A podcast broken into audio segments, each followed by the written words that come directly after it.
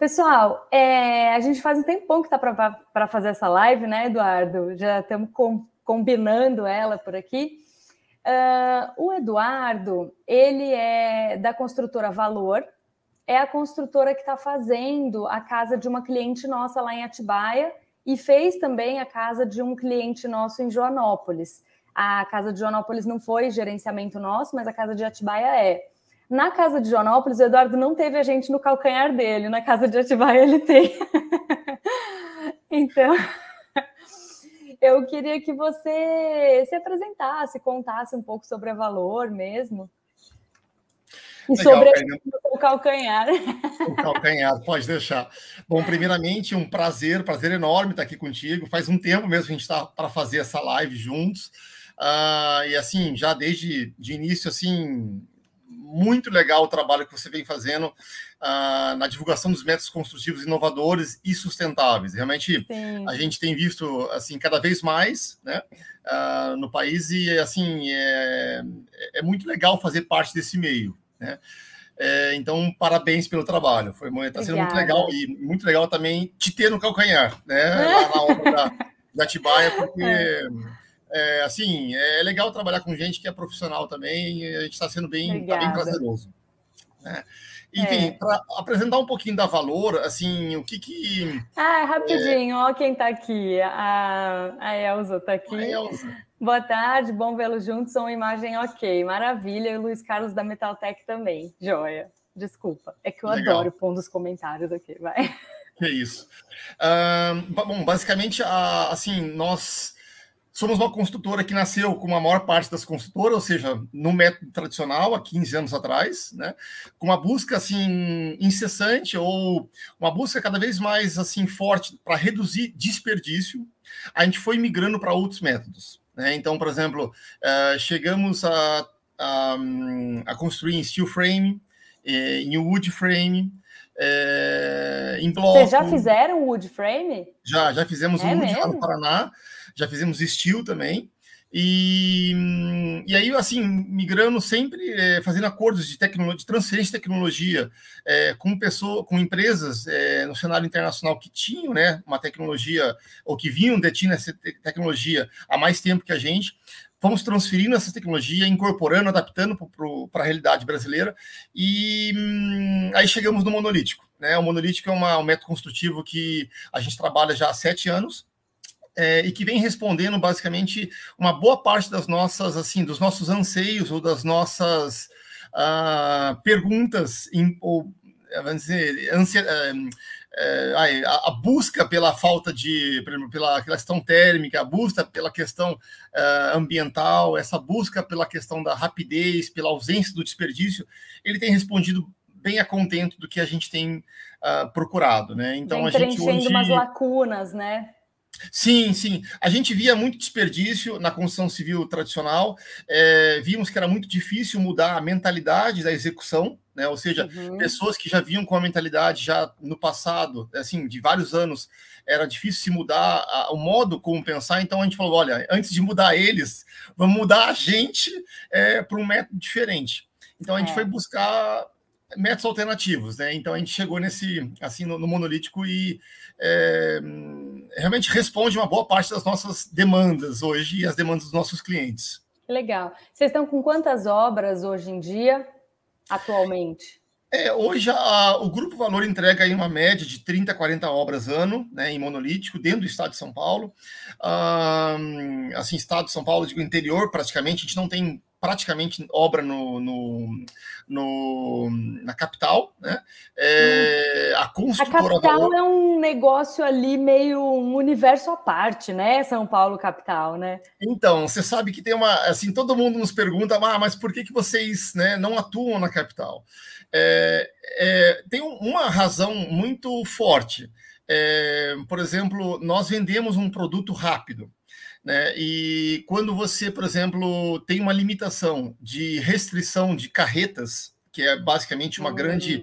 Assim, a gente vem com muitas carretas, os, os, o modal de transporte é maior. É, pela questão de São Paulo, capital, ter muitas restrições, e às vezes nem restrições é, da prefeitura, mas restrições de a carreta não fazer curva mesmo. Então a gente prefere realmente é, não criar uma expectativa dizendo que a gente vai fazer e depois a gente não consegue chegar lá aonde a gente Caramba. precisa. Olha que é. legal, interessante isso, hein? A gente sabe que todo tipo de construção, por exemplo, quero fazer uma casa container. Tem lugar que o guindaste não vai chegar com container, né? E, e, tem lugar que a carreta não vai chegar com EPS. Caramba! Só colocar aqui, a, a, Sarita também está aqui. A Sarita está em todas as nossas lives. Sarita, adoro. Sarita parente. Ela, é, é, é, ela chama Moreira e o André também é Moreira. Então a gente fala que ela é parente do André. Não é, mas é, o sobrenome é. Nossa, que bacana. Eu quero pegar uma coisa, só que eu não sei se está aqui pertinho de mim. Você lembra, Eduardo, que eu peguei lá na obra uma cruz de vergalhão e eu tenho ela aqui comigo. Eu queria mostrar, mas não está aqui. Ah, é um pedacinho de tela de malha pop no formatinho de uma cruz que eu estava lá querendo pegar a projetora e o Jesus, meu marido, estava lá. Ele pegou uma cruz e fez assim para mim, que ele achou lá. E eu, eu guardei essa cruz, ela está aqui comigo. Eu não sei se no final da obra eu vou dar ela para Elsa, para ela ser um talismã, se eu ainda vou guardar comigo. Eu ainda não sei, estou pensando, tá? Elsa, vou ver se eu consigo arrumar outra cruz dessa para você. É... A Sarita colocou aqui, curioso isso, não imaginava que havia essa questão pesada do transporte. Você vê, Sarita, eu também não, e é uma coisa que às vezes pode inviabilizar uma obra de um sistema construtivo, né? Que coisa louca. É, só para você ter uma ideia, Karina, assim, por exemplo, a, exemplo em obras é, assobradadas, né?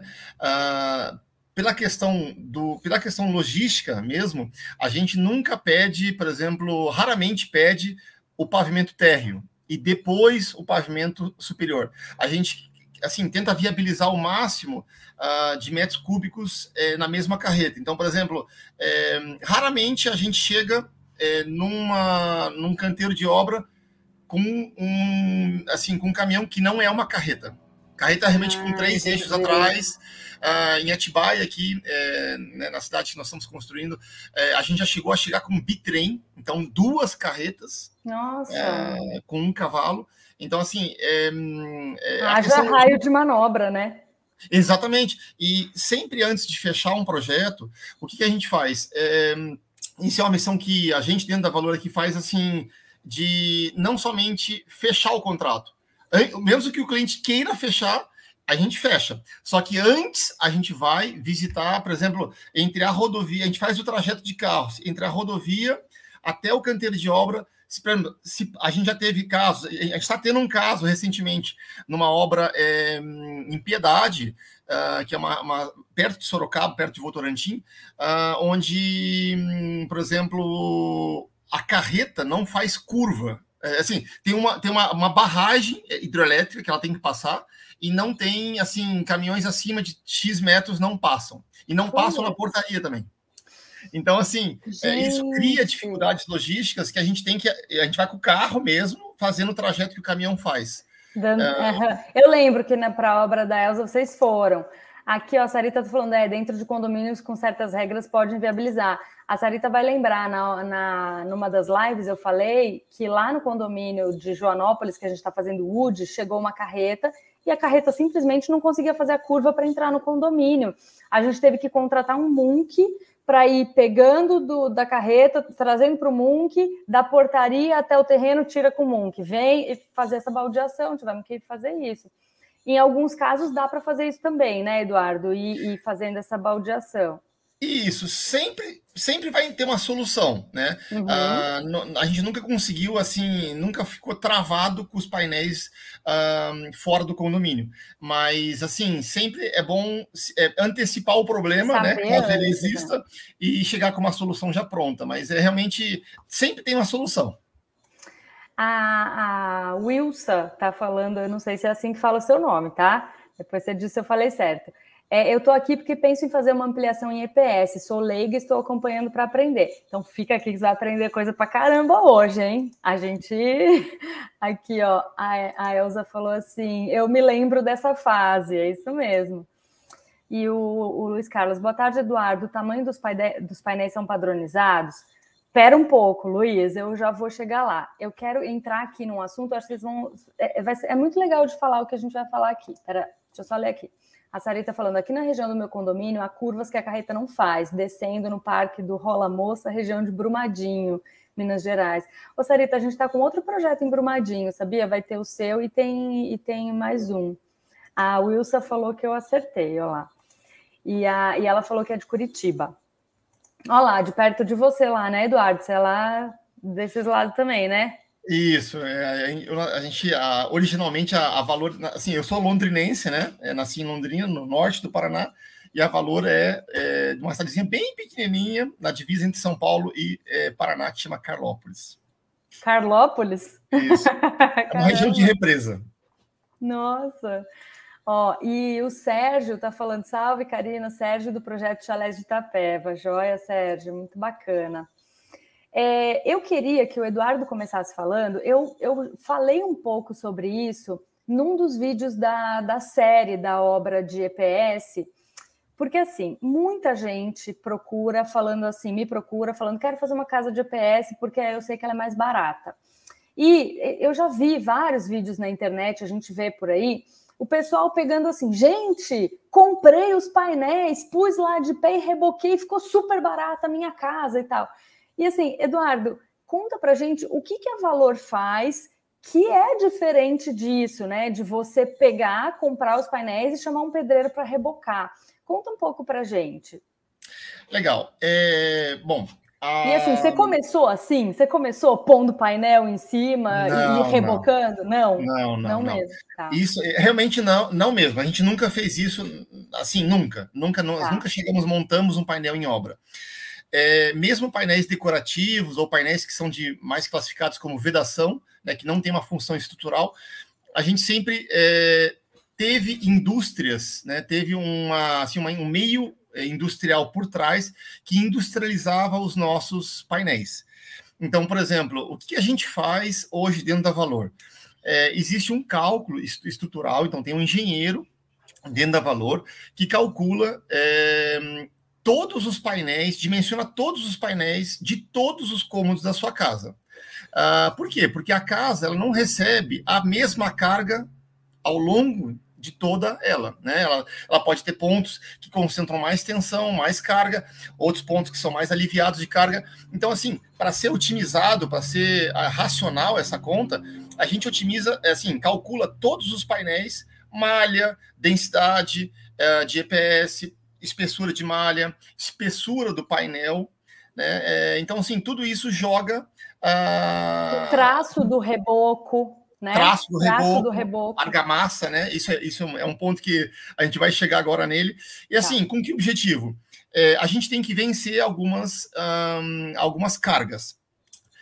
Nós somos apaixonados pelo painel, pelo monolítico, né? Mas como todo sistema, ele tem limitações e a gente tem que respeitar essas limitações. Né?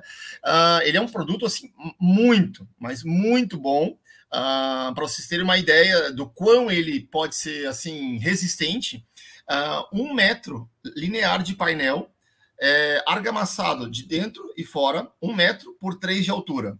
Ele pode aguentar o peso, é, argamassado com areia, ele pode aguentar o peso de 20 Amarocks, 20 caminhonetas, né, picapes, empilhadas uma da, em cima da outra sobre um metro linear de painel.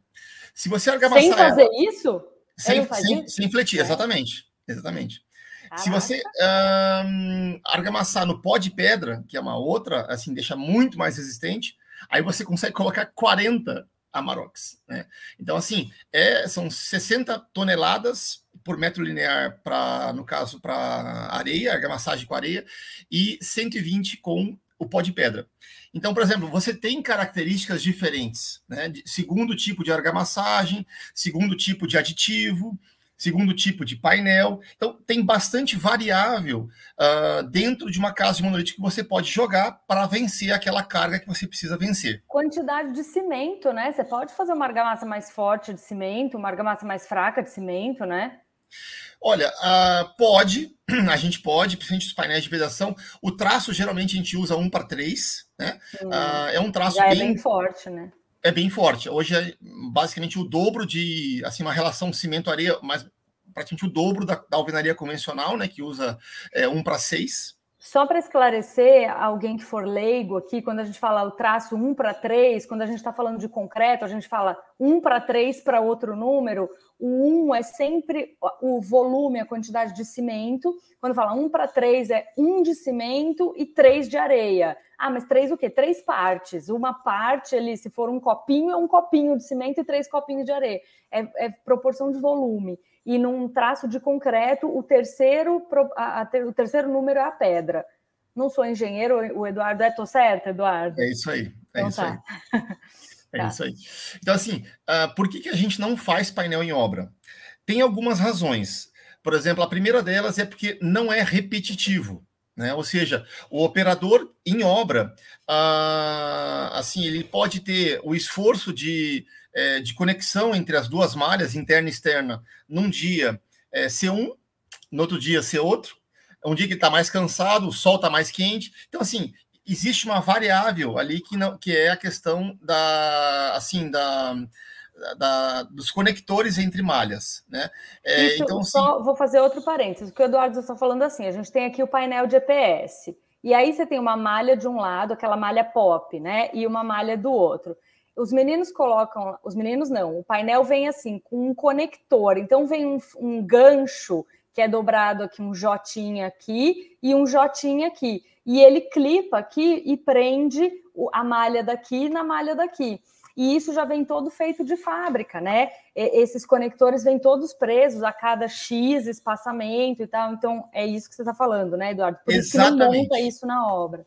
Exatamente. É, assim, uh, o fato de a gente não montar na obra é por duas razões. Basicamente, você coloca uma variável é, que não está no nosso controle, né, que no nosso controle, digo assim, da engenharia, que é a questão de, uh, dos conectores né, entre as malhas mas, sobretudo, um, você não tem um laudo daquele painel que foi montado em obra. E isso é muito grave, porque um, o fato de você não ter um laudo, você não sabe realmente, né, ninguém testou o quanto aguenta aquele painel. Né? Então é por isso que a gente sempre conta com uma indústria, um meio fabril industrial, que assim que não somente é, é, assim, industrializa os painéis que a Valor calcula, mas que testa, que tem um laudo ah, num tipo de argamassagem específica. Então, por exemplo, hoje, se você vai querer construir uma casa é, térrea, a gente tem, por experiência, olha, ah, o painel tem que ser, é, assim, algumas indicações de painéis, espessura de painel, espessura de é, argamassa, a questão a de... densidade do EPS também varia? Você fala assim, para essa parede aqui eu vou usar nessa densidade, para outra, ou isso não? Usa sempre a mesma densidade? Olha, Karina, hoje, basicamente, assim, 90% do mercado brasileiro, assim, uma grande parte mesmo, é, a gente praticamente somos um, um, dos únicos a utilizar densidade diferente de 1. A maior parte do mercado usa de densidade 1, né? Uh, que é uma densidade assim a mais fraca, né? A mais mole, entre é aspas. É tipo de papelaria? Tipo de papelaria, exatamente. Sério? É exatamente isso. É mesmo? É exatamente isso. Só que a, a de papelaria tem uma classificação é, diferente da classificação civil, né? De uso civil. A gente usa, por exemplo, classificação F, que é anti-chamas, né? Hum. Uh, densidade 1. Então, é T1F. Uh, ah, nós usamos T3 F. Esse 3, basicamente, é uma densidade é, que representa basicamente duas vezes mais do que o T1. E o que, tá. que ele traduz, assim, o que, que ele, para que, que ele importa essa densidade maior? Basicamente, ele, ele resolve um problema muito grande do EPS, que é o alinhamento de painéis. Quando você coloca uma, uma, uma assim, uma aqui, essa uma, câmera invertida. É, um painel, é, existe uma, assim, quando você coloca uma carga, existe uma tendência de fazer assim. Né? Entendi. Né? Então, se você tem um painel, por mais que o EPS não seja, industri... É, não seja estrutural, ele ajuda sim a firmar a... e deixar o painel alinhado, né? assim, aprumado, nivelado. É, isso ajuda bastante. Porque o ferro, o ferro é péssimo para resistir nisso daqui, né? O, a malha pop não é boa para essa resistência, né? Não, não. E aí, no sabe... caso, a argamassa é que seria, mas ela é fininha também, então precisa realmente da ajuda do isopor. É, sobretudo naquela fase em que a gente está montando, né? Que a gente tem que, antes da argamassagem, que a gente tem que alinhar os painéis para realmente deixar bem gabaritado, assim, bem certinho. Nessa fase, uh, antes da argamassagem, de ah, passar a malha, entendi. ali tem que estar tá muito certinho. Então, assim, tá. a gente coloca os ou metalon ou madeira, um, mas assim, sobretudo um, o T3, assim, uma densidade maior ajuda nesse sentido. Né? Uhum. Né? um painel mais assim é, nivelado, aprumado. Tá, o Francisco está perguntando: alguém que venda painel monolítico na região norte, vocês fazem obra Brasil todo? All sim. over Brasil? É, sim, fazemos obras em todo, em todo o país. Com, uma coisa que é, acho que a gente começou a, a, ter um pouquinho mais de expressão por causa disso é que, uh, em vez de se concentrar no estado de São Paulo, a gente começou a ir para outros estados. Então, por exemplo, hoje a gente está gerando negócio em Campo Grande, uh, Mato Grosso do Sul, Maringá, Paraná, Oeste Catarinense. Uh, estamos com uma negócio assim é, em conversa com o Rio de Janeiro, em conversa com Santa Catarina, né, mais o, o, litoral de Santa Catarina. E, por exemplo, Belém seria possível, o Nordeste seria possível, é, nenhum uhum. problema. Né? A gente só tem um limite assim ligado a mais à questão da metragem quadrada da Jesus assim da casa, do projeto.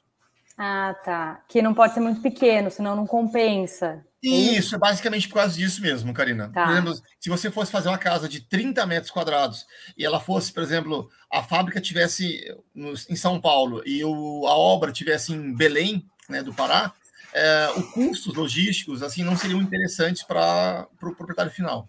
Tá, entendi. A Sarita está falando aqui, é bacana, eu achava que todo painel tinha a mesma medida e a malha também, achava que era um padrão só em qualquer projeto, não é, né?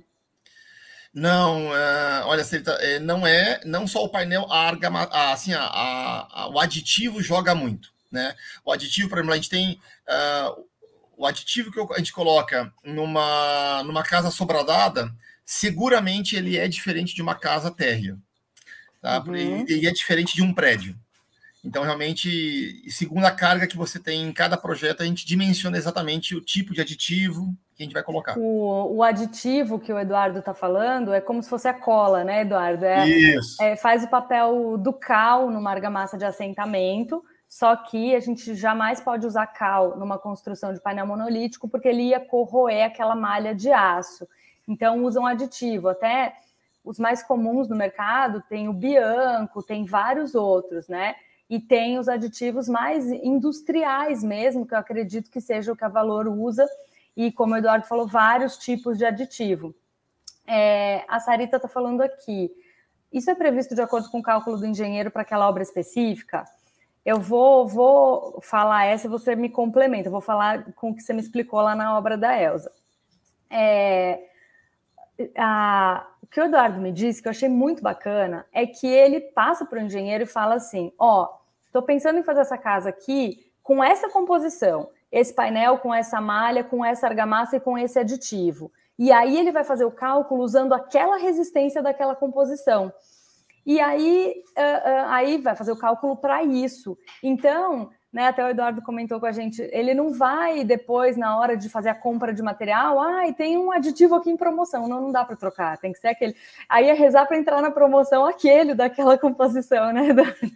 Exato, exato. E ele às vezes te sugere, tipo, olha, aqui uh, não está passando no cálculo desse jeito, ou eu vou ter que pôr um pilar, ou a gente usa essa outra composição. Às vezes acontece.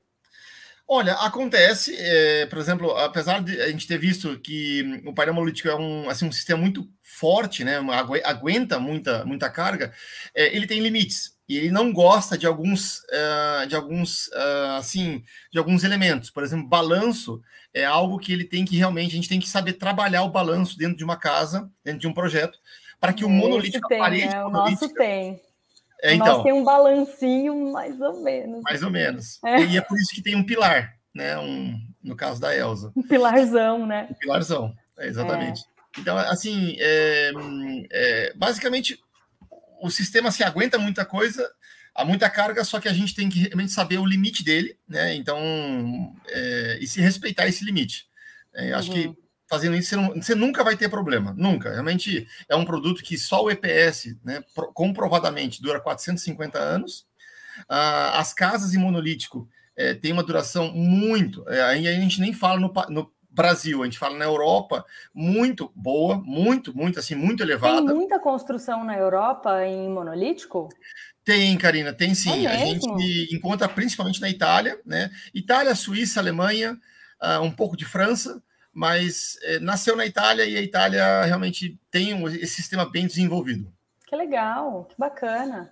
Olha aqui, tem uma proposta de negócios para você. O Fábio está falando assim: eu tenho interesse em ser representante. Já trabalhei na Tigre, Tubos e Conexões, moro perto de BH. Olha lá, fica a dica.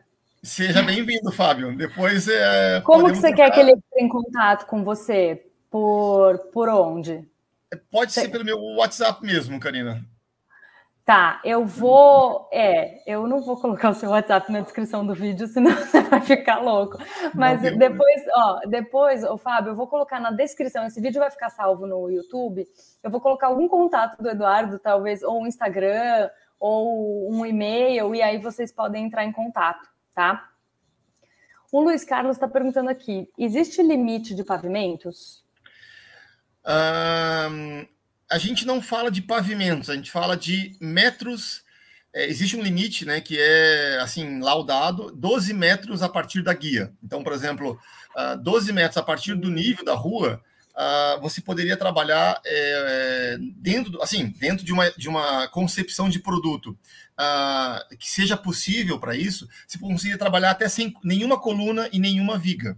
Então, por exemplo, eu conseguiria erguer um prédio né, de quatro pavimentos, né, três, três, três, três, um, sem nenhuma coluna e nenhuma viga. A gente acabou de, assim, entregar, fizemos um cálculo, né, um, o cálculo, uma parte da execução também, uh, em Bertioga, onde a gente tem um hotel sem nenhuma coluna e nenhuma viga. São oito oito apartamentos embaixo, oito em cima. É como se fosse um sobrado. Mas uma coisa que é bem interessante é que nem, não tem nenhuma coluna e nenhuma viga. E que aí legal. tem escadas que são em monolítico também. Escada? Isso, escada. Ah, olha, dá para fazer muita coisa, Karina. Ah, dá para fazer escada, dá para fazer muro de arrimo, muro de perimetral, né, muro perimetral da residência, muro perimetral de condomínio, é uma coisa que Caramba. tem sido muito em voga agora, uh, pela rapidez, principalmente, né? Ele é, não fica mais barato que um muro de alvenaria, né? Importante dizer isso.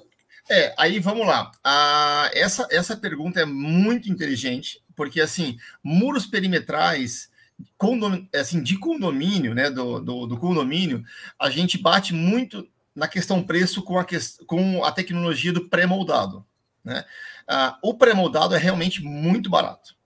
Uh, muros perimetrais de residências, de lotes, aí não se usa tanto o pré-moldado, usa mais tijolo, bloco. Porque ele é muito feio, né? O muro é pré-moldado que você fala é aquele Hzinho de concreto e encaixa as placas, né? É. Isso, é. isso mesmo.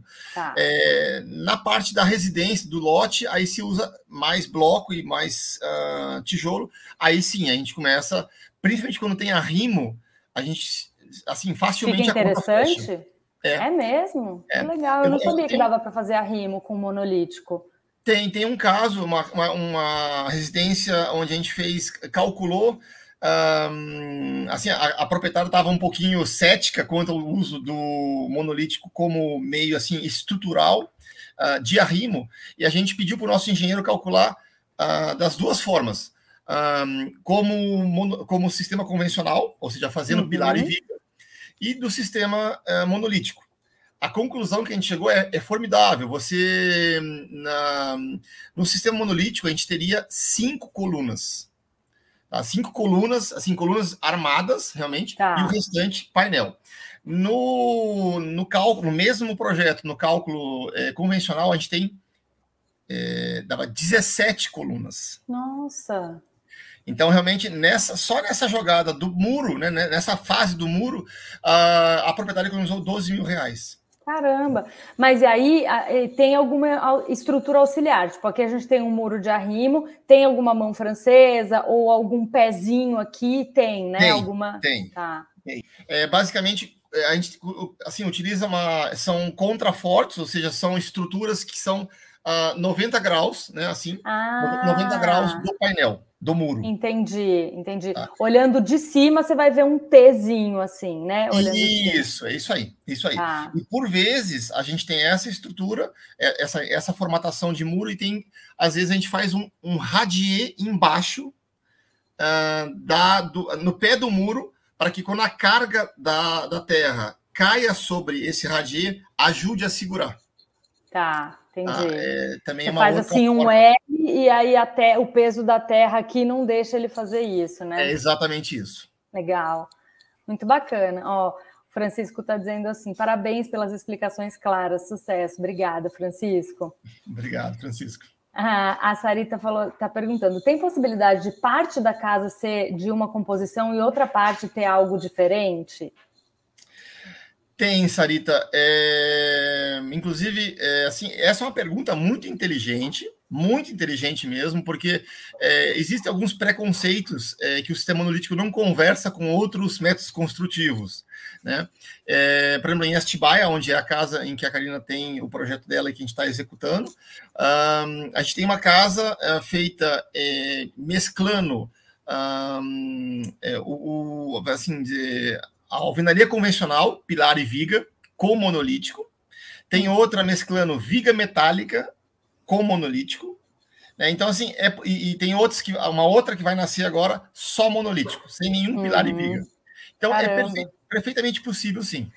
Eu queria fazer um comentário aqui. Às vezes, o, o, Eduardo me indica algum cliente, fala assim: olha, tem um cliente que procurou a gente, mas ele ainda não tem projeto. E aí ele indica aqui para a gente. E ele já me falou uma vez assim: é, o, que eu, o que eu quero te falar é te dar umas dicas de é, algumas maneiras de projetar, não de projetar, mas alguns detalhes que barateiam muito a construção, né, Eduardo? Então, eu me lembro que uma delas é assim: é, a, a, gente tem a parede aqui, e se a gente tem um beiral com a platibanda, de fazer é, a laje continuando para cá e não fazendo um nível diferente a laje do beiral, né? Isso. Então tem vários itens, esse é um deles, só que eu me lembro que ele me falou esse é um dos itens, porque assim, às vezes o cliente chega na construtora e fala assim: ah, eu tenho X mil reais para construir minha casa. E aí ele fala: tá, dá, eu consigo construir uma casa terra para você com, sei lá, R$ 1.800 o metro quadrado, só a parte do monolítico. Só que para isso, a casa não pode ter vãos maiores que X, a, a platibanda tem que ser desse jeito. Então, tudo isso é possível trabalhar, sabe? Que nem nessa casa que a gente está fazendo lá, tem um balanço grande. A cliente quis, dá para fazer, mas é uma coisa que encarece a obra. Então, se o foco é fazer um negócio custo super enxuto, a gente tem maneiras de otimizar o projeto para fazer ficar mais em conta, né, Eduardo? Correto. E às vezes não é assim, a diferença não é tão pequena, sabe? Entre, por exemplo, esse, esse exemplo que você citou de fazer, uh, por exemplo, a laje né, a, a, a vigor da laje passar da, da, da cota da parede para formar o beiral ou uma marquise para o lado de fora, uh, para vocês terem uma ideia, é muito significativa a diferença. O fato de, por exemplo, ser dessa forma e ser, por exemplo, às vezes 5 centímetros para baixo 10 centímetros ou né? para cima, a diferença às vezes é 600%. Nossa! É, é muito significativo. Então, assim, às vezes é que a gente implica pequenas diferenças, pequenas uh, propostas, mudanças, às vezes fazem muita, assim, muita diferença no bolso do cliente. É. E, e, e, às vezes, assim, a construtora ou a pessoa que monta, por exemplo, o wood frame, fica cheio de dedos de, de falar com a gente que é arquiteto. Ai, meu Deus, será que ela vai achar ruim que eu quero mudar o projeto dela? Mas às vezes não tem nada disso. Às vezes é só falar assim: Faz muita diferença para você isso daqui ficar no mesmo nível? Às vezes faz, e aí a gente vai dizer, não faz, esse precisa ser assim mesmo, mas às vezes não faz, está ali só porque, sei lá, porque está ali e não precisava, né? Se ainda mais se falar assim, nosso cliente vai economizar um bom dinheiro se isso for alinhado, vale no mínimo consultar o cliente, né? Sim. É. E o que a gente faz muito, por exemplo, a gente faz essa, por exemplo, chega da arquitetura para a gente analisar, ou a gente constrói junto com a arquitetura, até que é uma maneira até mais, mais bacana de Isso é bem legal. Eu é, gosto a, disso. A, a, assim, a criatividade do lado da arquitetura e só dá, olha, eu faria isso aqui, é, e de repente, o que a gente, a gente dá cinco, seis, sete sugestões, uh, o cliente não é obrigado a catar todas, né? De repente acata uma ou duas, ou o arquiteto uhum. acata uma ou duas que né, fazem sentido para o projeto, mas já é alguma redução, já então assim sempre ajuda. Na, já otimiza muito, né? É. é, eu, eu acho que sim, eu acho que é, é, muito muito pertinente tudo isso. A Sarita colocou assim: vou passar essa para a direção do meu condomínio, é, quando a gente estava falando do muro. Boa, Sarita. E o Fábio colocou em relação a prédios, tem limite de andares. Fábio, o, o Eduardo já falou sobre isso, que na verdade não é tanto andares, né, Eduardo? É, é mais questão de altura do, da parede, né, do painel. E é, alturas do, assim, é, a gente tem um limite de 12, o sistema tem um limite de 12 metros a partir do nível da guia, né? É, então, basicamente, se o seu projeto permitir, né, se a densidade de parede for alta, então projetos com vãos pequenos, a gente conseguiria chegar num limite de construir quatro andares sem nenhuma coluna e nenhuma viga. Né? Mas aí se eu mesclar, aí se eu, a partir desses 12 metros, eu colocar pilar e viga, daí segue até quantos andares quiser, né? Isso, por exemplo, essa é uma pergunta também muito inteligente. Uh, por exemplo, eu quero fazer seis andares. É, então eu poderia começar com é, dois inferiores convencionais e os quatro últimos, ah. últimos serem de monolítico. Ou, por exemplo, eu tenho uma torre de 20 andares para fazer. Uh, então, nesse caso, possivelmente você vai ter uma carga muito grande, né? E aí, possivelmente você use, você poderia utilizar o painel uh, além da questão estrutural, mas uma questão de vedação, ou seja, você vai aliviar a carga uh, da sua fundação, e a fundação de prédio é algo muito caro, é algo muito assim caro. realmente que é bem expressivo, uhum. né? é bem mais expressivo do que, uma, do que uma residência. Então, todo custo que você tirar nessa etapa é muito bem-vindo. Tanto que tem muito prédio comercial que usa as paredes internas de drywall. Isso já reduz muito a carga da fundação também. Só que lá no sul, Rio Grande do Sul e tal, o pessoal tem feito prédio residencial com parede interna de drywall, né? Mas aqui no estado de São Paulo não é muito bem aceito ainda. Então, acho que o monolítico seria mais bem aceito, porque a hora que você bate ali não faz toque, toque, toque, né? a questão do barulho é verdade. É... Assim, realmente, o, o, o, se você, por exemplo, viajasse, né, assinasse o contrato, a gente começasse a executar a sua obra, e você fosse pegar e, ó, vou viajar com a minha família, e voltasse seis meses, três meses depois, quatro meses depois, uh, possivelmente você não saberia se a gente teria feito ela de tijolo ou de monolítico, porque o som é muito parecido. É, é, é parece alvenaria mesmo, não tem nenhum problema, né? É, eu tenho uma dúvida aqui. Não, eu queria contar só uma, uma situação. Hoje eu atendi um, um, um casal, um cliente, e eles estão com um orçamento apertado, e aí eles, não, mas se a gente fizer de alvenaria estrutural e tal, eu falei, ah, dá para fazer. E, e, sei lá, algumas pessoas têm me dito que fica mais barato. Eu não sei porque a gente não tem feito, né? Ah, não, fica muito mais barato. Eu falei, podemos tentar, podemos orçar. Aí ela falou, mas e o isolamento térmico? Eu falei, não, esquece. Aqui você está querendo preço, você não está querendo isolamento térmico. Ah, não, mas é importante para mim. Eu falei, então, então a gente tem que partir para alguma outra coisa para um wood frame, para um painel monolítico, para alguma coisa, não para bloco estrutural, né? Então, é, não, não, se pode ter tudo nessa vida, né, Eduardo? É, isso é verdade. Assim, é, vamos falar assim de prestação. O que, que o monolítico entrega, né? É, ele é um produto realmente é, assim, é, térmico, acústico, isso são prestações que ele entrega muito bem, muito bem mesmo. Praticamente, para vocês terem uma ideia, a, assim, uma, a maior parte dos nossos clientes, eles, um, eles colocam a, a infra do ar-condicionado, mas depois que eles estão morando, você pergunta para eles assim, mas você usa, você liga o ar-condicionado? Você instalou? É... É, praticamente ninguém liga. Sim. É, porque é muito térmico. Sim. É, eu tenho, tenho mais umas perguntas aqui. Ó. O Sérgio está falando assim: vocês da Valor tinham uma meta audaciosa de entregar uma casa, parte cinza da obra, com prazo muito curto. Hoje já conseguem em quanto tempo em média? Essa é, essa é uma. Outra pergunta boa. É uma ótima pergunta. E, e, e, o Sérgio tocou num ponto extremamente importante: tempo de obra. Né? Uh, então, por exemplo, hoje a gente está numa média, casas térreas, uh, uma média de três meses, três meses e meio, né? Uh, casas assobradadas, quatro meses e meio, em torno de quatro meses e meio. Uh, nós temos uma, realmente uma meta de reduzir esse tempo. Né? Tínhamos uma meta e ainda perseguimos ela. Uh, já conseguimos uh, algumas evoluções. Então, por exemplo, a gente tem algumas coisas que ainda estão em teste, em laudos, né? É, e a gente está sempre buscando reduzir o tempo de obra. É, o nosso objetivo, para responder um pouco a tua pergunta, Sérgio, o nosso objetivo é chegar em um ponto em que você entre, por exemplo, num site, uh, já com um projeto feito pela Karina Santana, por favor. Isso aí, importante. Que, inclusive importante. vai ser mais econômico.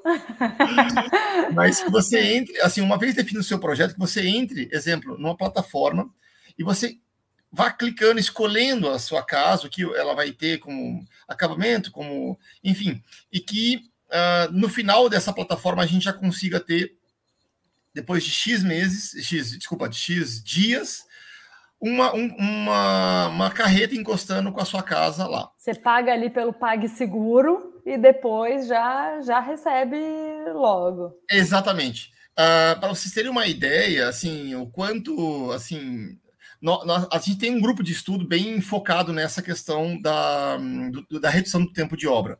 Uh, muitos profissionais, assim, não só, uh, assim, não só a empresa valor, mas os profissionais que trabalham nela, os profissionais parceiros dela, a gente acredita que seja possível uh, fazer uma casa em 15 dias, em monolítico. Uh, só que mudando alguns processos. Né? Uh, por exemplo, o processo de argamassagem é um processo muito demorado hoje em dia. Não me fala, isso está me dando nos nervos, eu não aguento. para mim, assim, tava tudo bacana, assim, tudo legal. Fez radier, foi, pôs painel, pôs instalação, pôs aquela. Agora vou lá, tá fazendo reboco. Vou lá semana que vem, tá fazendo reboco. Aí eu não aguento, aí eu. Vão esperar mais uma semana para ir lá. E tá fazendo reboco, e tá fazendo reboco. Ah, é. No fim das contas, nem é tanto tempo assim, mas dá nos nervos. Você vai lá e tá sempre cinza igual. Exato. É, assim, hoje o tempo, por exemplo, a gente consegue, a gente já tem, tem até vídeos no YouTube uh, da gente batendo laje de uma casa de quase 300 metros quadrados em um mês. Né? A gente pega o terreno na, assim, na grama e bate laje em um mês. É, só que de uma casa térrea. Só que assim, uh, a gente acha que é possível reduzir mais ainda. Né? É, lógico, a casa em um mês não está pronta, tem que de repente fazer requadro, fazer terminar o embolso, é, mas tem algumas assim Sobretudo, se você automatizar processos, você consegue fazer muita coisa mais rápido. Só que a gente sempre, a gente, assim, a Valor sempre esbarra é, em encontrar parceiros industriais no Brasil é, que consigam entregar essa automação, é, mas uhum. de indústria, né? não uma automação de canteiro de obra. A gente quer tirar, é, fazer cada vez mais off-site, né? off, assim, fora do canteiro de obras, operações e chegar mais pronto essa operação já para o canteiro. Então, por exemplo, é, a gente falou de. A gente tá para soltar, uh, exemplo, painéis que sejam já venham com a hidráulica elétrica prontas, de fábrica. Hum. Né? Isso é. ajudaria a reduzir o tempo de obra. Sim. Assim eu tenho uma opinião sobre isso, sobre tempo de obra, mas eu vou ler dois comentários bem bons que tem aqui, eu, depois eu dou minha opinião. A Tânia está perguntando assim: Olá, pode ser fixados armários, quadros? Tem algum limite de peso? Essa é boa demais. Muita gente me pergunta isso. Vamos lá, Tânia. É, sim, é uma pergunta excelente, tá? excelente mesmo. Ah, logo de cara, você pensa, por exemplo, na cozinha, ah, onde você vai ter um armário aéreo, vários pratos lá dentro, vários, assim, peso dentro do armário, uhum. realmente. Você pensa, puxa vida, aguenta. Ah, é por isso que o tipo de argamassa é muito fundamental, o tipo de, assim, de resistência que você chega é muito fundamental nesse ponto. Uh, Para vocês terem uma ideia, o laudo que nós temos, é, laudo médio, assim, laudo, um painel normal nosso, ele aguentaria 90 quilos por furo. Então, você faz um furo, é, uhum. é, né, de, coloca lá uma bucha, ele aguenta 90 quilos na vertical. Tá? Então, por exemplo, eu vou te dar um caso mais extremo. Um peso colado na parede, né? 90 quilos num peso aqui fixado na parede. Isso, isso mesmo. Como se eu tivesse, por exemplo, uma, um parafuso aqui, aí eu te colocasse uma, uma carga aqui. Né? É, com bucha, aquela bucha que abre no final ou aquela que faz assim? As duas, Karina, não tem muito. Tanto faz. É, não, o que a gente gosta é aquela que expande, né? Que aumenta um pouquinho. Você coloca o parafuso, ela expande, ela trita tá. mais ainda com a argamassa. Mas, e não exemplo, tem problema. Mais... Desculpa, Oi? Pode falar. Não, não e não tem talvez... problema. Perdão. então vou agora. Não tem problema de, por exemplo, aqueles predinhos de parede de concreto que você vai tentar furar para pôr um quadro, você abre um rombo na parede. Isso não acontece.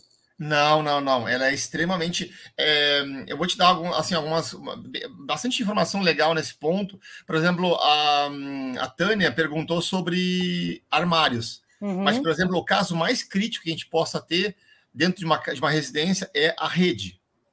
Ah, né? por exemplo, putz, rede é a, é tenso. É, a rede, por exemplo, geralmente você tem uh, aquele ganchinho com quatro pontos, né? Quatro, dois furos em cima, dois furos embaixo e a mesma coisa do, do outro lado da rede. Então, teoricamente, é, pelo laudo, você conseguiria aguentar uh, uh, 720 quilos, seria 90, 90, 90, 90. É, mas não é assim, né? Não é assim. Não. É, mas assim, tem um, uma, uma distribuição. Mas consegue vetor... pôr a rede mesmo sem prever nenhum reforço? Consegue pendurar a rede em consegue. qualquer parede? É Você mesmo? Não precisa ter nenhum tipo de matriz, assim, de substrato dentro da argamassa para poder aguentar o peso de uma Sim, rede. Não, eu, eu colocaria uma barra roscada de um lado da parede para o outro. e uma chapa do outro lado ainda. É, você quer ver, quer ver um exemplo bem, é, bem interessante, por exemplo, são bancadas de mármore.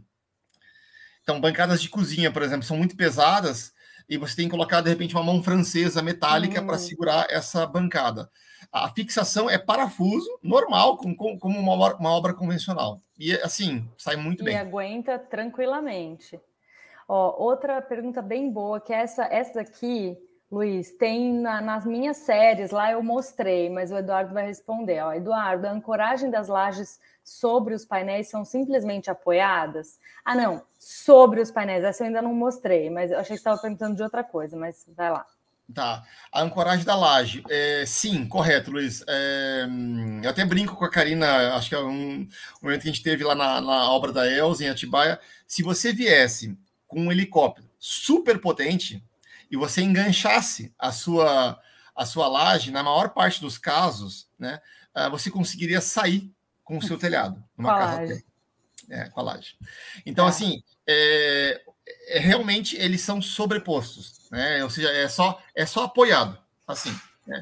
Uma característica que acho que você não perguntou, mas é muito interessante, muito legal, é que na obra de alvenaria convencional você tem uma cinta, é, ou seja, no final uh, da cota do pé direito, geralmente na obra de, de, de tijolo, você tem uma cinta metálica, né, vigas metálicas para amarrar a casa, para deixar ela assim uh, coesa. Isso não existe no monolítico. Tá? Então você ganha todo esse aço, essa armação que é feita no convencional e que a gente não faz no monolítico. E não amarra aço em lugar nenhum? Ali você não tem nenhuma viguinha, ali você não amarra nada? Ah, a gente amarra, Karina, mas assim, é, não... Amarra assim, tipo, o pedreiro que está ali fazendo, ele fala assim: ah, vou amarrar aqui só para dar uma garantida. É, a gente amarra mais pela questão do projeto. Às vezes o projeto estrutural pede que tenha essa interferência, laje e uma viga, uma viga aérea, alguma coisa assim. Mas, por exemplo, se o projeto estrutural não pedir, não, não tem porquê. É mesmo, que é. louco, que legal.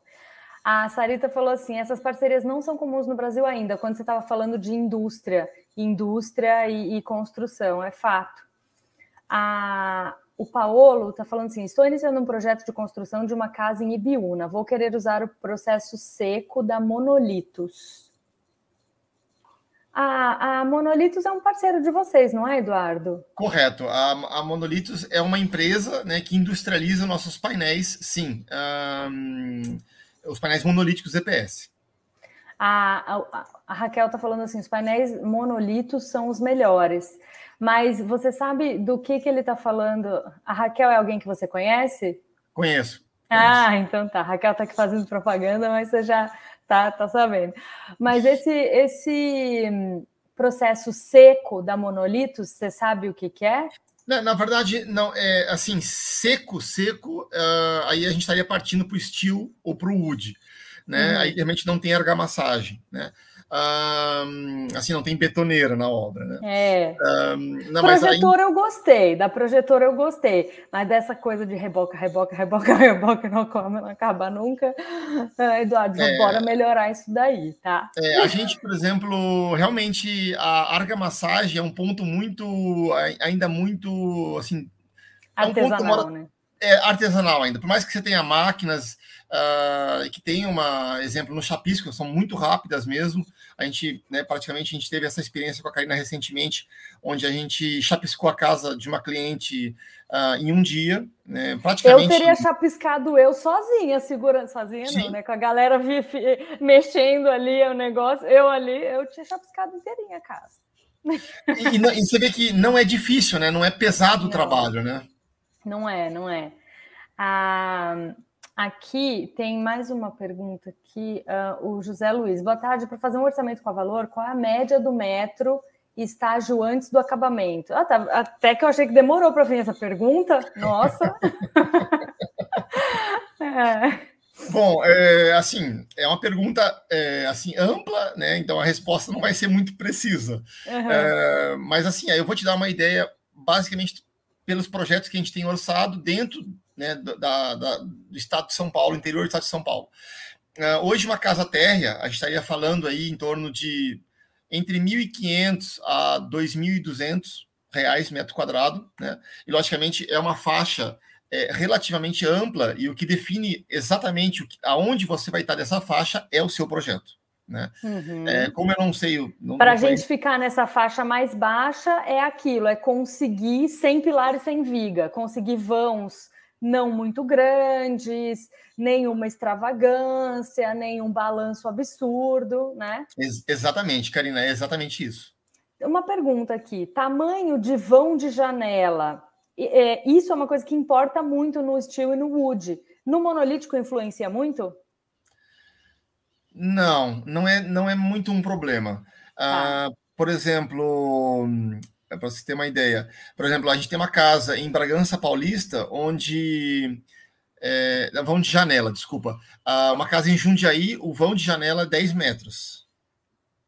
10 Nossa, metros. isso no Wood eu já ficaria de cabelo em pé, porque eu ia ter que ver que viga que eu ia pôr, ou fazer uma treliça, ou não sei o quê. Isso não. é, não, a, a, gente tem maneiras, e a, ou assim, assim, assim dá para fazer, sim, tudo dá para fazer. É, quando o monolítico chega no limite, a gente vai, abre mão do monolítico e, assim, mescla com a alvenaria convencional. Mas é um ponto que encareceria. Essa janela de 10 metros é um ponto que encarece a estrutura. Correto. Correto. Ah, tá Uma coisa que é legal, assim, particularmente falando, numa redução que os clientes buscam cada vez, e assim, eles têm total razão e é, é o que tem que ser feito mesmo, a busca não somente pela performance, a performance é muito importante, mas se não entrar no bolso daquele cliente, uh, né, não vai ter muita, assim, fica um pouco difícil de viabilizar o projeto. Então, algo que é muito interessante, muito interessante mesmo, é, por exemplo, uh, no, o processo de fabricação de uma, de uma, de execução de uma casa, você passa, você recebe os painéis sólidos, ou seja, é, e você abre o vão de portas e janelas no local, no canteiro de obra. Ah, na obra uh, da Elza foi assim que foi feito, né? Isso. Por que, que isso é legal? Uh, porque, por exemplo, no momento em que a arquitetura está fazendo o projeto arquitetônico, por vezes não dá tempo é, de cotar todo o acabamento, fazer cotações de esquadrias. Uh, não, a gente não conhece nesse hum. momento qual seria o fornecedor da esquadria, né? Uh, então, por exemplo, é, é, um ponto que é na arquitetura, ali no momento da definição do projeto, uh, assim, deixa-se para uma segunda fase, né? A gente inicia Sim. a obra, logicamente que a gente vai passar por ela, né, por, pela, pela cotação das esquadrias, mas uma coisa que é legal é que, por exemplo, muitos clientes nossos uh, economizam dinheiro nessa fase. Uh, olha, uh, se a arquitetura ela avança nas cotações, o proprietário avança nas cotações e me fala assim: olha, Eduardo, a arquitetura aqui previu uma, uma janela de 2 por 1. Um. Eu cotei na minha cidade ou no meu fornecedor e a medida padrão é 2 por 80 centímetros, ou 2 por 1,10. É muito próximo e a arquitetura valida, né? ou seja, a gente sempre tem que ter o ok da arquitetura uhum. em relação a isso. Mas se você entra com medidas padrões, padronizadas, você acaba baixando o custo da sua obra. Sim. A gente teve um recentemente um caso bem, assim, recentemente o ano passado, um caso de uma obra em Itupeva. Uh, o cliente orçou uh, exato, assim, é, tinham medidas muito, muito, muito fora de padrões. Uh, cento, exemplo, na época, 142 mil reais. Uh, as esquadrias. As esquadrias, exato. Uh, foi fechado por 52. Nossa. É, eu então sempre falo para os meus clientes isso, sabe? Eles falam assim: nossa, mas os seus projetos ficam tão caros. Eu falo, não, porque Fulano consegue fazer por, por sei lá, 2,500 metros quadrados. Eu falo, eu também consigo. Só que você não vai me procurar para fazer um projeto que vai custar isso. Então, eu consegui, eu também consigo, só que você não vai gostar da casa que eu vou fazer para você por esse preço. Você vai querer que eu faça o que está lá no meu canal. E o que está lá no meu canal custa isso, porque tem esquadria é, sob medida. Poxa, a, a, gente que faz o projeto, é, lá na, na, casa da Elsa mesmo, aquelas duas esquadrias da fachada, aquelas duas janelas da fachada, na planta, tá lá, belezinha e tal. Toda vez que eu chego lá, eu falo assim: nossa, que buraco enorme é esse? Eu falo, gente, a janela tem um e meio de, de, de largura. E eu, eu já cheguei a falar assim: nossa, tá faltando botar painel aqui e tal. Não, a esquadria é daquele tamanho. Eu me assusto com o tamanho da janela que eu pus no projeto. então, o que, que dizer, né? É, é, claro e é o que, que deixa o charme de um projeto, né? É o que diferencia, por exemplo, de não ser uma mais uma casa num catálogo, assim, na, numa foto, né? É, ser um projeto realmente que tem uma personalidade, que tem uma identidade, né? Que você é. captou do cliente e colocou no papel, né? No projeto. Sim. Eu vou ler, eu, eu ainda quero dar aquela minha opinião, mas eu vou ler mais. Ah, o Aparecido também está sempre nas nossas lives. Ele, boa tarde, cheguei atrasado, estava fazendo uma cirurgia. Como assim, Aparecido? Ô, louco, rapaz. Espero que você esteja bem, viu? O Luiz Carlos falou: com a movimentação da estrutura não provoca, deve ser trinca na união da laje com os painéis. Não sei se é uma pergunta. É, a movimentação da estrutura. É, tá. se, é, se estiver falando da fundação, né? Um... Eu acho que ele escreveu quando a gente estava falando que a laje é só apoiada.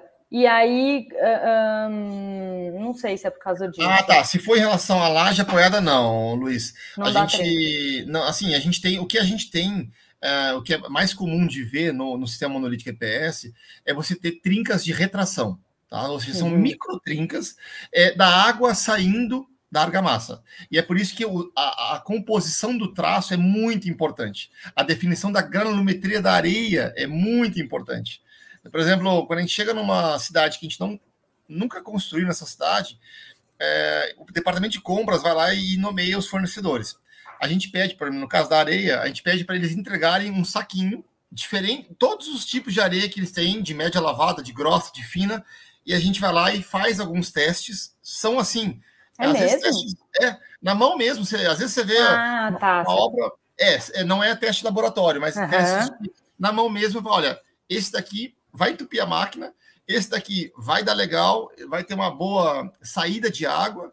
E é muito importante isso. Se você, por exemplo, deixar, querer deixar um reboco na, logo no começo, na primeira, no primeiro embolso, extremamente liso, muito liso mesmo, uma areia bem tudo. fininha, você basicamente vai tampar o poro é, que ela teria para respirar. E aí, a argamassa. E aí você vai tampar a saída da água. E quando você faz isso, ela vai buscar aonde sair e aonde trinca. E é por isso que a granulometria da areia é algo bem importante. E assim, é, é legal dizer né, que o reboco dali do, do painel monolítico vai apresentar trincas. Isso é, é, certo, é fato que vai, né, Eduardo? Só a gente fica atento para ver. É, são, micro trincas, micro fissuras, claro, não é para ser uma rachadura, mas que, que tem, tem. A gente até essa semana passou na obra. O Jesus até tirou foto e mandou para Eduardo. Eduardo, essas trincas aqui, essas daqui é normal? Tá tudo sob controle? Ah, é, tá tudo sob controle, né? Exato. É, o que você nunca pode ter é, são trincas estruturais. Né? Ah, então, por exemplo, uma trinca estrutural seria, acho que a partir de 3 milímetros né, de, hum. de espessura. Assim, de, de, Não de comprimento, né? De comprimento. Não, de largura. É, Isso. de largura. Uhum. Tá. Largura. Então, assim, se vai ter uma ou outra, vai. Se você, por exemplo, procurar fazer um reboco sarrafiado, praticamente você vai eliminar essa questão. É, por exemplo, se você não tiver, hum. se você hum. tivesse gesso dentro da, da, sua, da parte interna da sua casa, um, possivelmente o reboco seria um, um, reboco sarrafiado, né? Então mais grosseiro para que o gesso possa fazer essa adesão, né? Melhor e para você não teria pra, muita dificuldade de encontrar uma trinca. Então depende muito de qual o estado uhum. final do seu Lá reboco. na obra da, da Elsa, vocês estão fazendo ele desempenado é, bem lisinho para a gente só passar massa corrida depois. Exatamente. Tá. Exatamente. Porque foi assim que a gente pediu, né? A gente, Isso. tipo, uma massa corrida com pintura acaba barateando um pouco do que passar um gesso liso na parede. Então a gente falou, deixa o reboco no ponto só para massa corrida, hein? É exatamente isso. né? Tá. A Sarita está falando aqui, essa live está entre as melhores, com informações excelentes. Essa parceria de vocês dois vai ser sucesso. Aê, Sarita, obrigada. Obrigado, Sarita. A, a Wilson falou assim: o pedreiro vem junto com os painéis, porque já tive um pedreiro que não queria trabalhar com Bianco de jeito nenhum. é. O Olha, pedreiro vai junto, que... né? Não, não, é, é importante. A mão de obra, assim, por mais que ela seja assim, possa parecer simples, ah, assim, ah, é um processo simples. Mas sempre tem, por exemplo, a gente já viu pedreiros experientes, assim, muito experientes, ah, cometerem erros muito básicos. É o erro que a Karina comentou no começo aqui: colocar cal em uma argamassa né, de painel monolítico. Ela vai corroer a casa inteira. E né? o cara não tem obrigação de saber, né? Tipo, muita gente sabe, mas ele não tem obrigação de saber, ele tem que ser treinado para isso. Então, muita gente fala para mim assim: ah, indica alguém que vende painel monolítico. Não, eu não indico. Eu indico uma empresa que vai te vender uma obra cinza em painel monolítico, porque é isso que eu compro para os meus clientes. Eu não quero eu chamar um pedreiro. Eu tenho condição de treinar? Tenho, mas é, não representa uma economia significativa pelo risco que você vai correr. Então, eu, eu e eu, isso é importante dizer, a valor por isso que a gente tem essa parceria. Eles têm um pacote que me interessa muito. Eles vão fornecer material e mão de obra e vão me entregar uma casa para a gente fazer acabamento, tá? E enquanto eles estão fazendo tudo isso, a gente está indo lá toda hora. e a gente confere muita coisa, a gente confere pontos elétricos e tudo, porque eu acho que faz parte. A gente tem uma, uma, uma filosofia de que tudo que a gente puder conferir preventivamente vai ser melhor, entendeu? Eu posso chegar para o Eduardo no final, ele tá para me entregar e falar assim: hum, mas essa tomada não era aqui, era ali embaixo. Ele vai ter que rasgar e vai ter que me entregar no lugar certo. Mas se eu posso ver isso antes, vai ajudar ele, vai me ajudar. E se a gente está falando de sustentabilidade, eu vou fazer tudo que eu puder para economizar material. Então, por que, que eu vou deixar ele fazer? E assim, gente, acontece. Outro dia que eu falei assim, não, tinha uns pontos de elétrica que era para ser embaixo, estava em cima. Aí o pessoal, alguém comentou assim: ai, mas era bom o pessoal da obra ter a planta. Eu falei assim. Eles têm, mas acontece, é, é, acontece esse tipo de erro, então era bom ter a planta. Então, eles têm, mas acontece. E a gente precisa ter a planta ali para olhar, para saber que está errado, porque a gente bate o olho e a gente também não sabe. Então, a gente precisa, né? Então, então é por isso. Eu com, com esses sistemas é, não tão usuais quanto a alvenaria, eu sempre quero contratar um pacote, material e mão de obra. Tá? Então tá cheio de gente querendo me vender. Olha, faz a casa com esse material. Você tem para entregar material e mão de obra? Não, eu só vendo material. Para mim não serve, tá? Eu não, não topo. A Sarita falou que a pergunta da Wilson foi ótima. Se o pedreiro vem junto, foi boa mesmo. Uma coisa que é, é bacana, Karina, só para complementar, eu acho que essa pergunta que é muito, é muito, assim, tem um, uma, uma parte por trás dessa pergunta que é muito legal. Por exemplo, ah, Eduardo, você faz o projeto estrutural e, e me entrega o projeto? Não. É, não, porque assim, é, é, como assim, o sistema construtivo ele é autoportante, é, quando eu faço o cálculo estrutural, é, eu já estou definindo qual tipo de painel, qual tipo de argamassa. Então, eu tenho que entregar uma solução, um combo, que nem você falou. Olha, eu tenho que te entregar. Uh, o, é, o, cálculo foi feito para esse painel, para essa argamassa, para esse traço, e essas informações estão indicadas no cálculo estrutural nosso. Né? Uhum. Qual tipo de traço, argamassa, aditivo, tudo. Porque, exemplo, se o nosso engenheiro está tá contando que vai ter uma certa resistência num ponto, e você, é, por exemplo, usa outro painel que a gente não tem, não estava pensando em usar, acaba que pode dar um problema. É, é, é um pacote mesmo. Sim. O Luiz Carlos escreve assim: parabéns, Karina, você conduz de forma inteligente. E faltou um i, mas agradeço, viu? Super agradeço. E tem outra pergunta da Wilsa ótima, que ela tá falando assim: o que é balanço? Abalo sísmico? Não. Wilsa, excelente. Oh, Wilsa, eu nunca vi você nas minhas lives, ó. Toda quarta-feira, agora eu quero você em todas, tá? Parece aqui. Balanço é quando a gente tem assim, ó, em geral, isso daqui é um pórtico. Eu tenho pilar, opa, pilar, pilar e uma viga em cima, ou sei lá, uma laje, isso é um pórtico. Quando eu não tenho esse pilar, essa laje aqui está em balanço, né? Então, isso aqui é uma estrutura que precisa de um cálculo estrutural bem feito e tal, para ela não fazer isso, né? Então, isso é o que a gente chama de balanço, e uma estrutura dessa, com certeza, é mais cara do que se a gente tivesse um pilar aqui para segurar, tá? Não é abalo sísmico.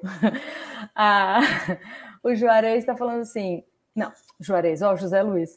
Eduardo, seria viável fazer toda a estrutura em alvenaria e o restante com painéis monolítico em EPS? Eu acho que ele está ah, falando de estrutura em concreto, né? Isso. Olha, é, José Luiz, um, é possível? É. Ela é viável, ou ela é, assim, ela é viável.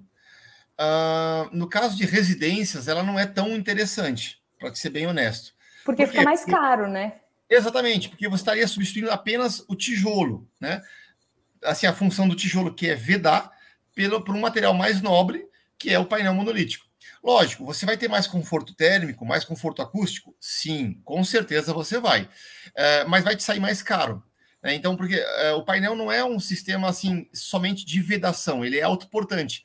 E sendo autoportante, assim, ele, ele tendo a sua própria estrutura, se, se autoportando, é, a primeira função dele é eliminar a coluna e a viga. Então, se você fizesse utilizando as colunas e vigas tradicionais, né, e utilizasse ele só como uma, um elemento de vedação, Daria, com certeza daria. Tecnicamente Mas, dá para fazer, né? Dá, dá para fazer. Mas não, não é interessante economicamente. Economicamente a, não. A nossa live está chegando aqui ao fim. Eu queria só falar daquela do que a gente estava falando de tempo de obra é uma coisa que eu penso muito, eu fico muito, muito encarniçada em cima de um cronograma, eu sofro quando a obra atrasa, eu sofro mesmo, assim, eu boto pilha em todo mundo que está à volta, o Eduardo sabe bem disso. Então, pá, não tem ninguém na obra, gente, eu sofro, mas eu sofro tanto. E o que eu queria colocar aqui é, tendo assim, até porque para esse ano, meu plano de ano novo para esse ano era ter mais paz. Então eu estou buscando me estressar menos com essas coisas e eu tô, tô buscando enxergar por que, que isso acontece. Então, uma coisa que eu vejo muito é assim: a wood frame é rápido? É. Só que eu preciso de uma equipe que vai fazer a fundação, que não é a mesma que vai fazer a parte do Wood. Eu preciso de outra equipe que vai fazer o acabamento. Então, são três equipes diferentes. Para eu conciliar a agenda dessas três equipes, gente, ninguém está ali me esperando. Eu falar, oi, pode vir, ele vem na semana que vem. Não tem isso. Eu tô ali, ó, olhando o cronograma da fundação e lá, isso no Wood. André, semana que vem termina. Então, você vem na outra, Vou, aí choveu, não terminou a fundação. André, deu ruim, não terminou. Então segura. Aí ele segura. Ah, mas na outra semana eu já tenho curso, então agora vou demorar mais duas semanas para ir. E é assim. Então, quanto mais equipes você tem para fazer uma coisa, mais você tem problema de agenda. Então, o que o Eduardo falou, a gente está simulando no, na indústria, num galpão, para fazer uma construção rápida. Só que ainda assim é irreal. Você está simulando, tá, em 30 dias você faz uma obra. Você não está considerando chuva, você não está considerando ninguém que pegou Covid nem gripe, você não está considerando nada disso. Então, na vida real, o negócio é diferente, entendeu? Não é assim que rola. Então, ah, é mais rápido? É. Mas deu para ser? Não. Então, e a gente tem que aceitar isso, sabe? Eu estou falando isso para mim mesma, tá? Eu estou aqui, Karina, viva em paz um pouco mais, porque é muito tenso isso. Então, dá para ser mais rápido? Dá. Nem sempre é muito mais rápido. Às vezes a gente queria que fosse muito mais rápido. Seria possível de ser muito mais rápido, mas não deu. Né? Então a gente tem que, tem que aceitar isso. Não sei o que você pensa disso, Eduardo, mas para mim é isso, vida real, para mim, ó, o, o, meu lema hoje em dia é assim: uma obra ela tem vida própria, ela tem vontade própria.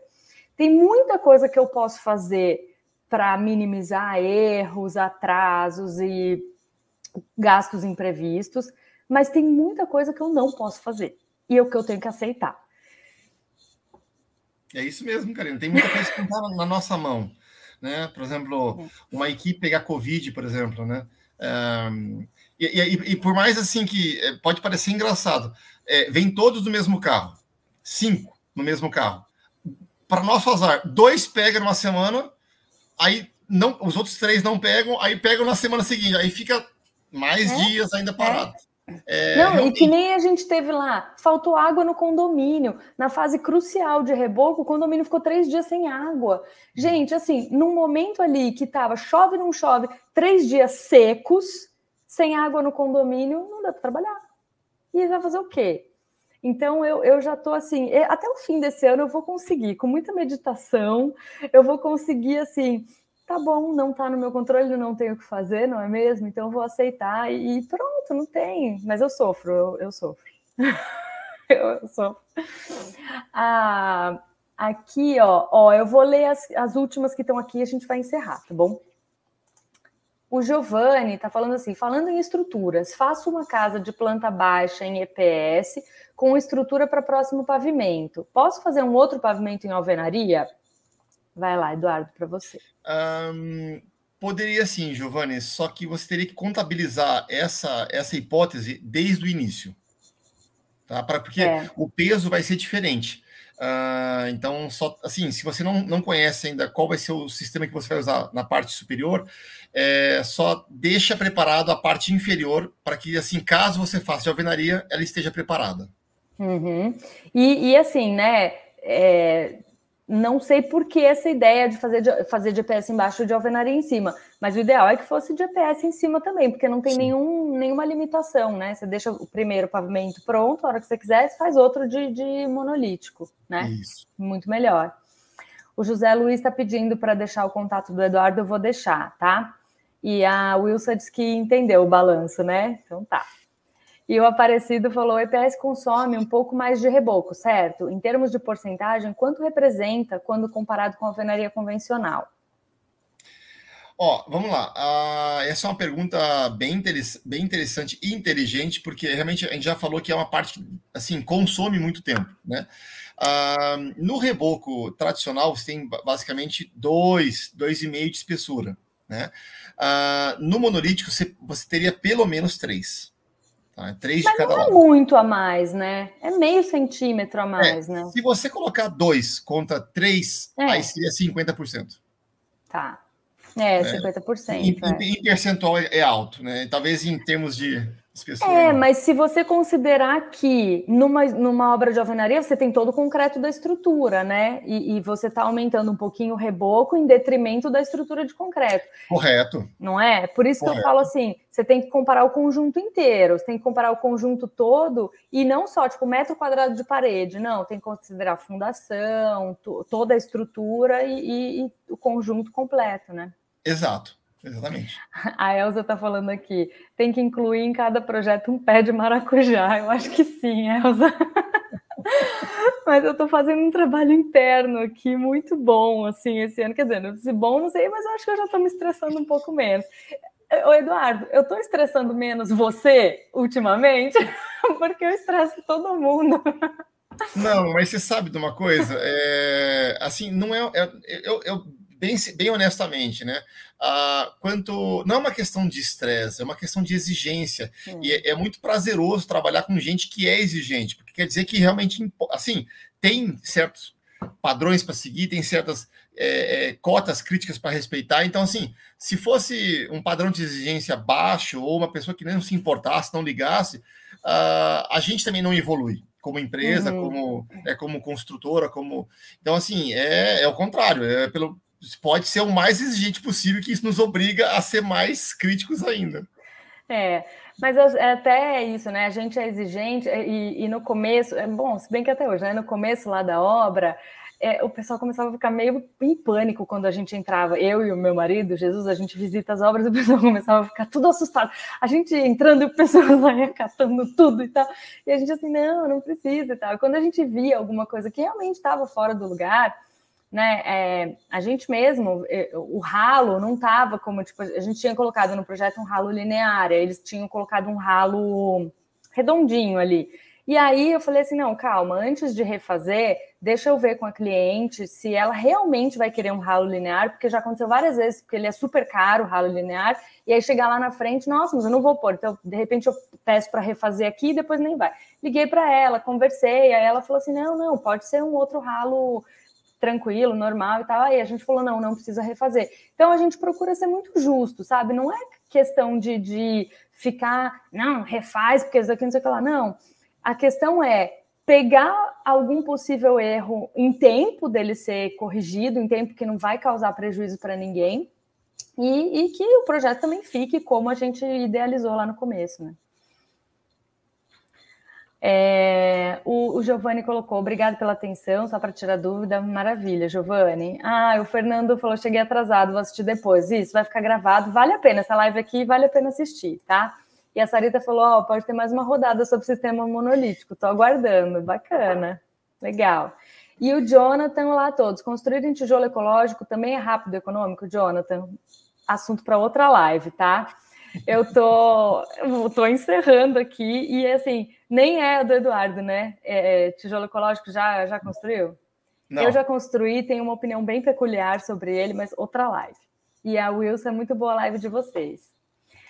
Bom, eu quero super agradecer a presença aqui do Eduardo. Ó, tá vendo que já está sendo requisitado para outra, né? Vamos marcar então.